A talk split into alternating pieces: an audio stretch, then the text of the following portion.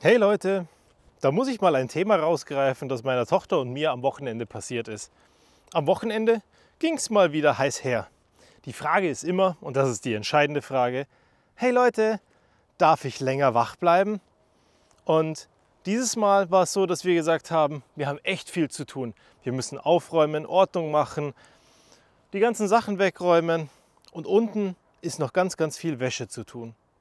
Naja, auf jeden Fall hieß es dann, okay Mia, kein Problem, du kannst bis um neun wach bleiben.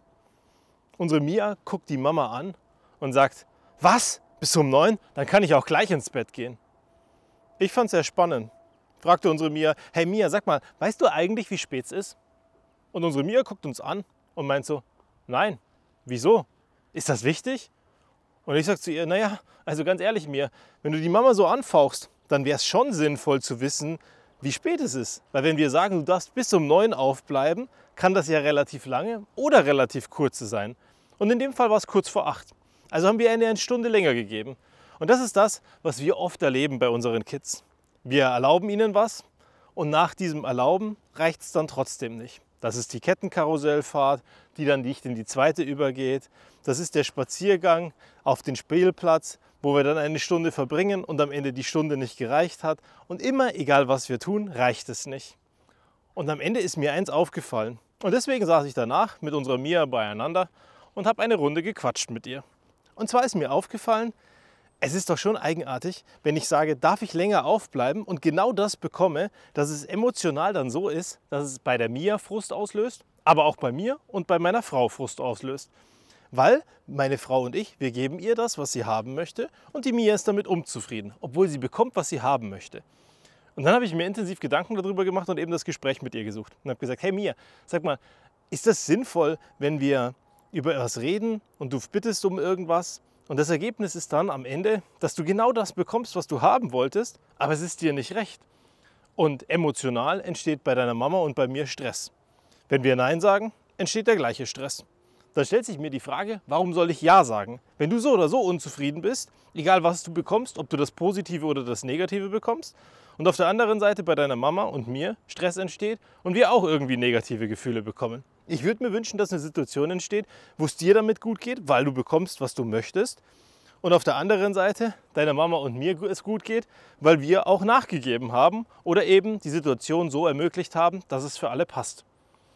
Auch habe ich darüber gesprochen, wie sinnvoll es doch eigentlich wäre, die Frage anders zu stellen. Weil darf ich länger wach bleiben, kann ja auch heißen, dass du fünf Minuten bekommst. Oder zehn Minuten oder eine Stunde. Wenn du fragen würdest, hey Leute, darf ich noch zwei Stunden wach bleiben, ist das Ergebnis sehr wohl wahrscheinlich, wenn du ein Ja bekommst, dass du genau das bekommst, was du haben möchtest. Oder darf ich heute auf der Couch bleiben und einschlafen, während der Fernseher läuft, einfach bei euch unten bleiben? Und genau das fanden Mia und ich dann super spannend weil sie dann festgestellt hat, dass sie, naja, unzufrieden war, weil sie nicht das wollte, was wir ihr gegeben haben. Wir haben ihr gegeben bis um 9 Uhr, sie wollte eigentlich vor dem Fernseher einschlafen. Schlau wie unsere Mia ist, hat natürlich sie dann direkt gesagt, also Papa, dann darf ich heute bis, also vor dem Fernseher bleiben und dort einschlafen? Ich habe dann Nein gesagt, weil ich gesagt habe, hey, weißt du mir, wir haben es geschafft, dass wir an dem Punkt sind, dass du das bekommst, was du möchtest. Und beim Fragen stellen wirst du beim nächsten Mal achtsamer sein. Und ich glaube, eine Stunde reicht auch. Die Stunde, die du wach bleibst, wirst du sinnvoll nutzen können. Meinetwegen darfst du sogar Fernseh schauen und Süßigkeiten essen. Was immer du möchtest. Ich werde währenddessen aufräumen, weil das leider auch zu tun ist. Aber unterm Strich freu dich lieber mal über diese eine Stunde, die du hast. Am Ende wurde die eine Stunde dann doch eine Stunde und 15 Minuten, weil meine Sachen noch nicht fertig waren, ich mittendrin im Aufräumen war und ich gesehen habe, da läuft noch gerade ein Lied bei The Voice of Germany und die Mia wollte es eh unbedingt fertig schauen. Und dann habe ich mir gedacht, komm, was soll's, dann machen wir das ebenso. Sicherlich nicht unbedingt förderlich, wenn es darum geht, einen harten Kurs zu fahren. Auf der anderen Seite frage ich mich, muss wirklich dieser harte Kurs die ganze Zeit sein? Und es bleibt eins, und das ist dieses unabdingbare Gefühl darüber und der Gedanke, wenn wir Fragen stellen, wie gut sind wir da drin, sie so zu formulieren, dass der andere gegenüber auch weiß, was er von uns zu erwarten hat, beziehungsweise ich muss mich korrigieren, was wir von ihm wollen, so rum.